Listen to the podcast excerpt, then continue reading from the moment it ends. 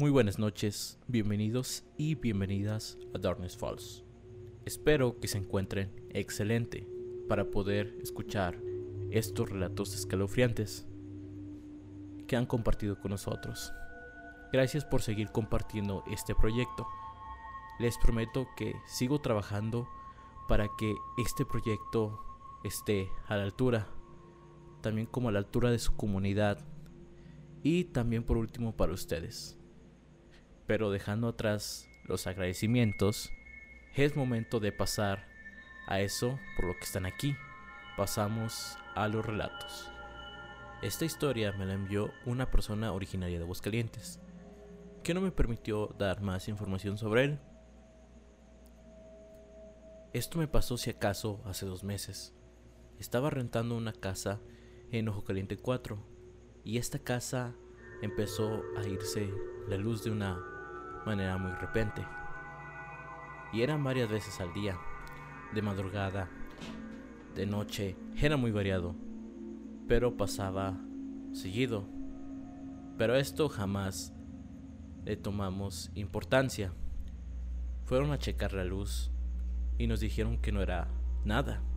Ya después, mi bebé de un año y medio comenzó a llorar mucho cuando lo dejaba en la cuna y mejor opté por dormir, dormirlo conmigo. Era muy extraño esto, ya que desde los cuatro meses él duerme en su cuna y nunca habíamos tenido problemas. Comenzó a señalar una pared y tenía una cara de susto.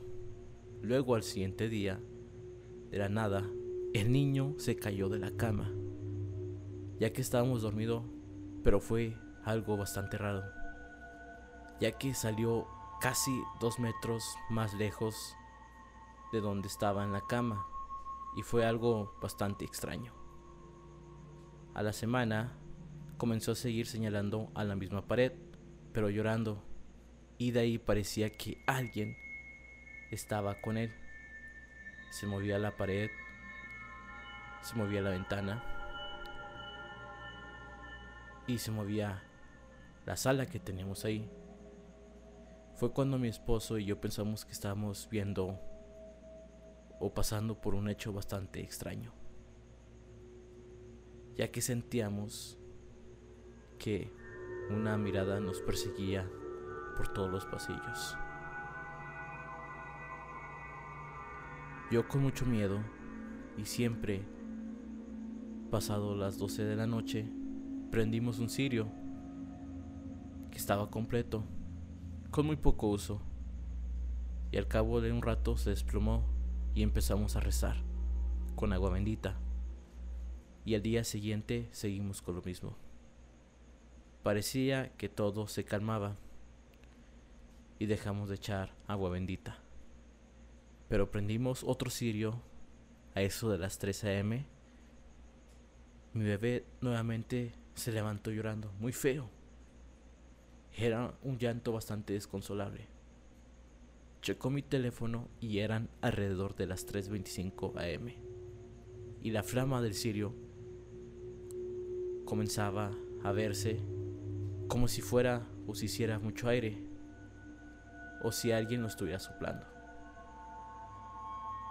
Fue muy raro, ya que nosotros nunca dejamos la ventana abierta por las noches. Seguimos con lo mismo, echamos agua bendita y seguimos rezando. Días después, mi esposo trabajaba a veces en la noche y yo estaba con mis bebés. Tengo otra hija de cinco meses que estaba igual de inconsolable, no sabía qué tenía y el ambiente era muy pesado. Siendo las 12.25 am, comenzaron a escucharse golpes y palmadas, por así decirlo.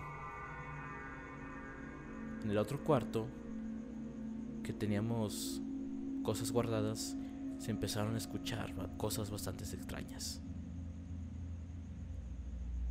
Ahí me dirigí y pues en ese cuarto solamente tenía algunas cosas viejas, pero en este se escuchaba golpes y palmadas, como si fuera algún animal que estuviera ahí adentro. Los golpes eran muy constantes. Me dio mucho miedo. Y vine a mi cuarto con mis bebés. Y a los cinco minutos aproximadamente se vio que una sombra salió del baño hacia ese cuarto. Solo con eso, o solo con ese hecho, mi piel se pone muy chinita. Se eriza mi piel al momento de contar esta historia. Y esa sombra era una sombra negra y bastante grande. Lo curioso de esto fue que al darnos cuenta que en esa casa, en esa misma noche había una presencia, optamos para, optamos en contratar o decirle a un padre y este bendijo nuestra casa. Y de un día, de repente, esa presencia pues se fue a la luz, ¿verdad?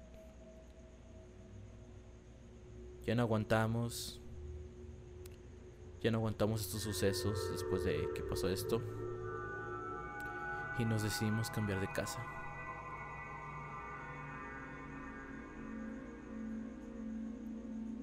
Después de esto, nos decidimos cambiar alrededor de la noche. El último flete fue a eso de la 1 am y al subir mi esposo a checar que si era el último, comenzó a irse de nuevo la luz de esa casa. De una manera que parecía que se estaba subiendo y bajando la pastilla de la luz a una gran velocidad. No sé si la luz tenga que ver con esto, pero fue algo que me sorprendió de una manera muy extraña. Créanme que es un gusto poder compartir estos ratos con ustedes. Por favor, suscríbete para ver más contenido de esto y comparte a tus amigos. Muchas gracias. Esta historia también es del estado de Aguascalientes les agradezco mucho por el, apoyo que he recibido de esta ciudad. Hola, muy buenas noches. Esta vez les contaré de algo que me pasó hace muchísimos años, cuando tenía alrededor de 22 años. Trabajé como promotora de una línea de calcetería muy famosa, por lo que salía fuera dos o tres veces por mes a la ciudad de San Luis y Zacatecas. Recuerdo que me tocó entrenar a una chica que acababa de entrar. Ella apenas tenía unas semanas de haber entrado cuando nos mandaron a San Luis Potosí para que les enseñara la ubicación de los clientes y cómo era el procedimiento de promotora de esa ciudad. Recuerdo que ese día estaba programado para salir muy temprano, a las 6 a.m. Era cuando se usaban los beepers y los primeros celulares. Y cuando yo entré a trabajar, me dieron ese beeper para mantenerme comunicada con mis jefes. Y ese día me llegó un mensaje a las 5.40. Y recuerdo que decía que yo no iría a Solís Potosí, que me quedaría a resolver la llegada de unos pedidos en diferentes zonas de la ciudad. Así que mi compañera iría pues a San Luis sola. Yo me saqué de onda porque ella no conocía pues el error de clientes ni nada. Se suponía que yo estaría enseñándole a ella esos dichos movimientos. En fin, supuse que eran órdenes de los jefes y lo acepté. Ya ese día yo me dispuse a hacer mis labores normales. Como a eso de las 6 de la tarde, me mandó un mensaje la hermana de mi compañera, la que se fue a San Luis Potosí diciéndome que fuera a su casa que era bastante urgente. Y cuando salí de trabajar me fui inmediatamente a la casa de mi compañera para ver qué había pasado. Y mi sorpresa fue que vi a mi compañera accidentada, con los ojos morados y muchas cortadas y rasguños. Su condición era bastante grave, pero sí tenía un vaso fracturado y todo el cuerpo lastimado. Y le pregunté qué había pasado. Y me dijo que entrando a la curva de la M, vio a su mamá ya fallecida. Se la acercó y la abrazó.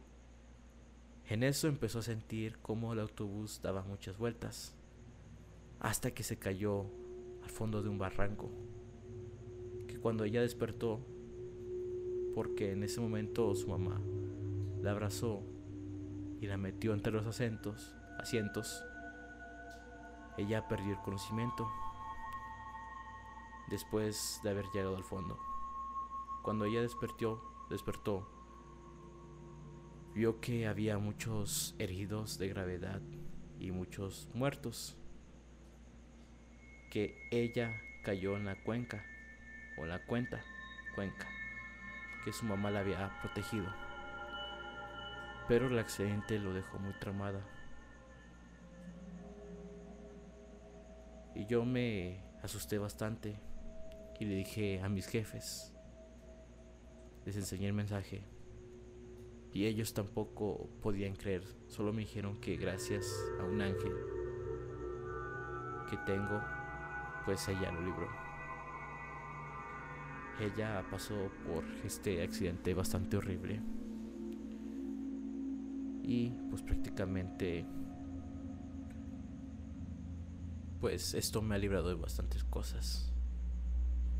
Pero gracias a Dios no me ha pasado nada. Y esta es mi historia. Muchas gracias. Por último, este usuario es de Aguascalientes también. Y me comenta que no pase ningún dato sobre él. Hola a todos. La historia que a continuación voy a relatar me pasó aproximadamente hace 8 años. Es un poco larga, pero me interesa contarla a detalle, porque creo que este niño con el que viví la experiencia sigue penando, y no solamente en esta casa en la que viví y que ahora estoy rentando. Creo que sigue buscando familias que viven cerca de este lugar. Si alguien reconoce los detalles y el nombre del niño, me gustaría que tuvieran la confianza de contarlo. Llegamos a vivir a nuestro primer hogar, recién casados, mi esposo y yo, en el fraccionamiento Villa Teresa, en el año 2005. Después de algunas experiencias no tan escalofriantes, esta se fue intensificando, por ejemplo.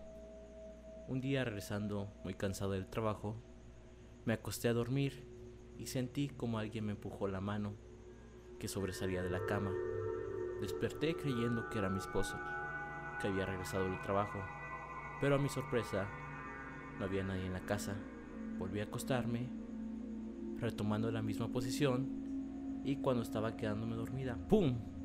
Nuevamente empujaron el brazo, como un tipo de golpe o manazo.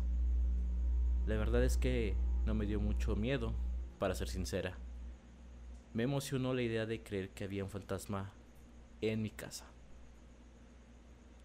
En otra ocasión, estaba lanzando una pelota a mi perrito. Él iba por ella, corriendo, y me la llevaba de regreso. Pero cuando entró la pelota a mi habitación, se quedó parado viendo fijamente en la puerta. El pelo de su lomo se erizó por completo y gruñía mirando fijamente a las esquinas de la recámara y no entró.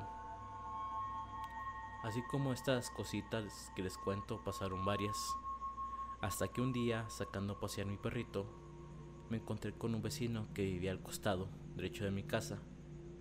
Mi perrito siempre que lo veía le ladraba mucho. y a mí pues me daba bastante pena.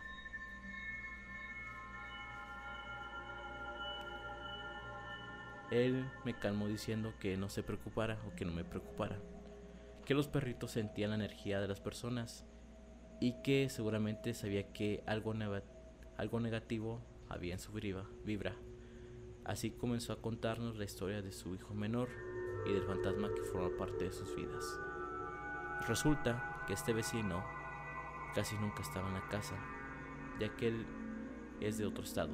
Venía a Aguascalientes algunas veces al mes o cada dos meses. Lo extraño es que yo casi siempre escuchaba o escuchaba ruidos en su casa, que subían y bajaban las escaleras, pasos, etc. Yo le platiqué esto porque después de varios años de vivir ahí logramos tener pues una buena relación y él nos dijo que estos estos ruidos eran causados por el niño fantasma. Todo empezó cuando su hijo menor, siendo muy pequeño, les decía que tenía un amigo imaginario que se llamaba Pepe. A todos los lugares a los que iban, su hijo les pedía permiso para llevarlo con ellos. Siempre preguntando, ¿puede venir Pepe también? Ellos pasando que se trataba de algo pues inocente y un, y un juego de niños les decían que sí. Así pasaron los años el niño seguía platicando y jugando con su amigo imaginario y llevándolo con ello. Hasta que un día le dijeron que ya estaba muy grande para seguir con el cuento del amiguito imaginario inventado. El niño muy preocupado y molesto le respondió que no era un invento, que Pepe era real y que no le dijera eso porque se iba a enojar. Su papá le pidieron que lo escribiera él es blanco, trae puesta una bata blanca hasta las rodillas, tiene el cabello largo y negro sobre los hombros. Le respondió su hijo. Sus papás, sorprendidos por la exactitud con la que lo escribió, le dijeron que si era real. Entonces, podía prender la radio y a ver que lo prendió, dijeron confiados que no era real. Para su sorpresa, la radio se prendió. A ver la hora que lo apagué, él dijo, lo estaba retando y efectivamente el radio se apagó. En ese momento extendieron que no se trataba de un juego de un inocente. Supieron que esto era real, que Pepe era un ente real. Por eso decidieron que desde ese momento ya no le darían el permiso de acompañarlos a ningún otro lado. Le dijeron, Pepe, aquí se queda y ya no va a venir con nosotros. Se quedó en la casa, en esa casa que estaba ubicado al lado de mi casa. Desde que dejaron a este niño ahí, las cosas que veía su hijo eran peores y aterradoras. Veían a un hombre oscuro, más alto que el techo porque se encontraba encorvado abajo, la espalda pegada al techo y unas manos bastante largas.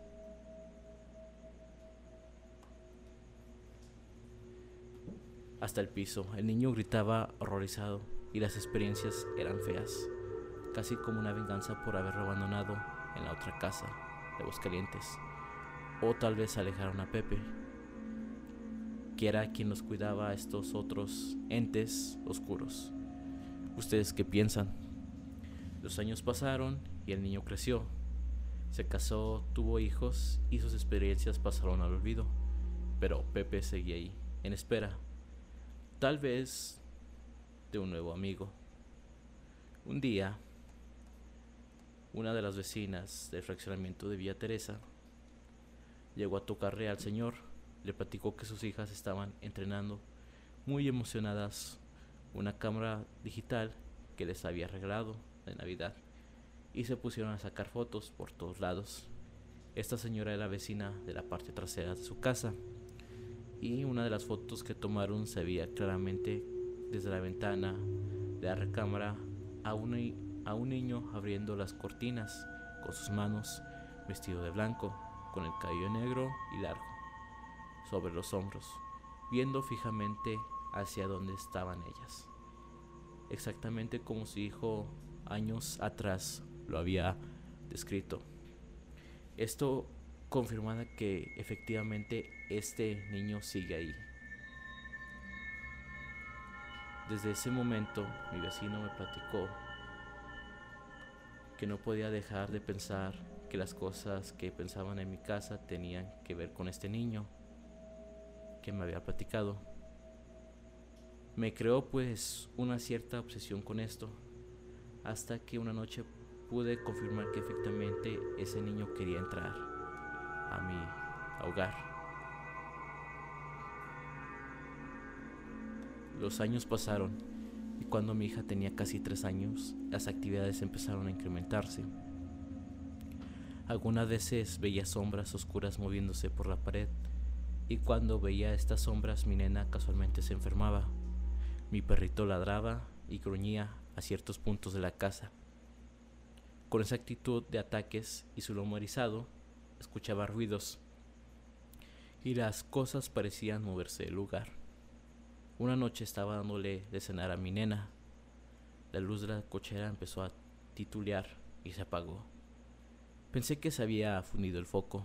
Me levanté a revisar el apagador, pero a la hora de presionarlo, la luz volvió a encender.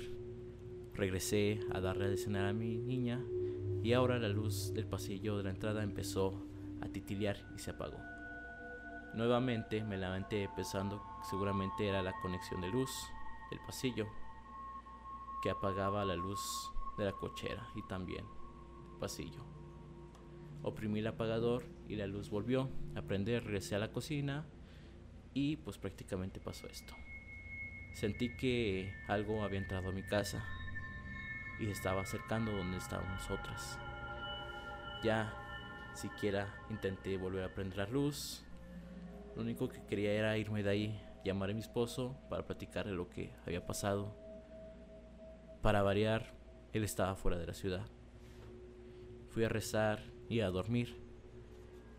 Terminé de darle cenar a mi niña y cuando estábamos a punto de irnos a la recámara, la luz de la cocina empezó otra vez a titulear y se apagó. Ahora sí estaba aterrada. Tomé a mi niña y me fui a encerrar a mi recámara. Y pensé, como si una puerta, pues, podría detener a un espíritu. Pero de cierta forma eso me dio tranquilidad. Cerré la puerta con seguro y nos quedamos bien atracados dentro. Mi perro, mi hija y yo. Mi nena estaba dormida y de reojo yo veía sombras. Tenía mucho miedo.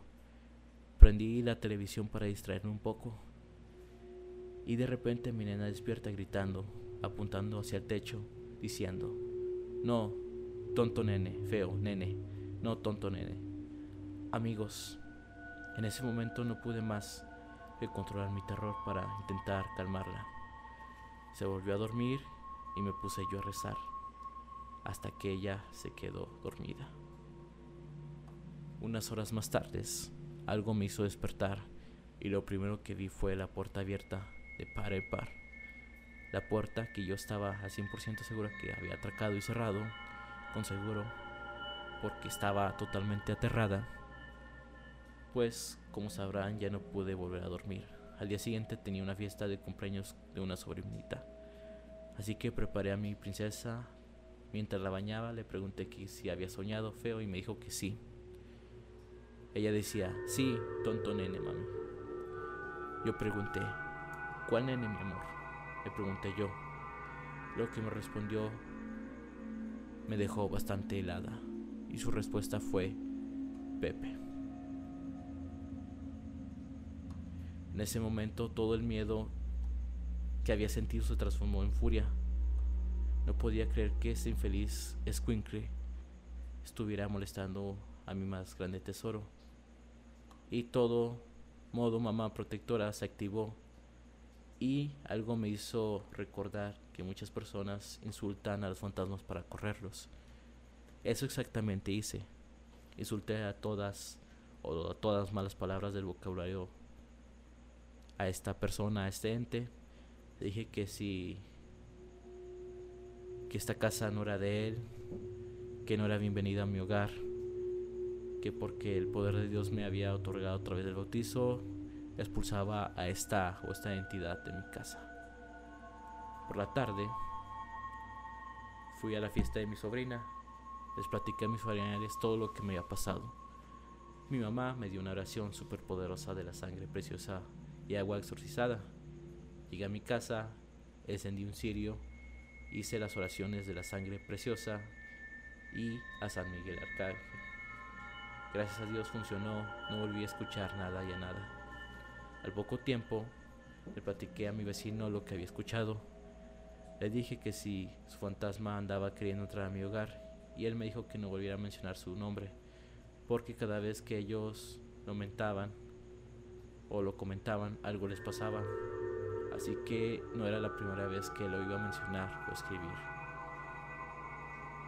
Unos meses después compramos otra casa y nos mudamos. Esta la dejamos en renta. Las personas que estuvieron ahí viviendo nos platicaron que también escuchaban voces, pasos y ruidos extraños.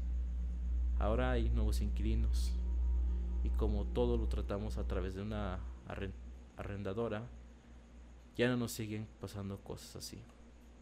Lo más curioso, y para terminar este rato, es que hace algunos años mi hermana me mayó o me marcó impactadísima para platicarme que una amiga de ella de la universidad de su hijo le platicó una historia muy escalofriante que incluía un muñeco de un juguete que le hablaba. Al poco tiempo también comenzó a ver un niño con lo mismo o la misma descripción y con el mismo nombre, que es Pepe. Increíblemente ella vivía en el Rosadel o Rosadal, que está a unos metros escasos del fraccionamiento de Villa Teresa. Esto me hace confirmar que este ente sigue por ahí, penando, buscando y atormentando familias. Disculpen la extensión de mi historia, espero que les guste.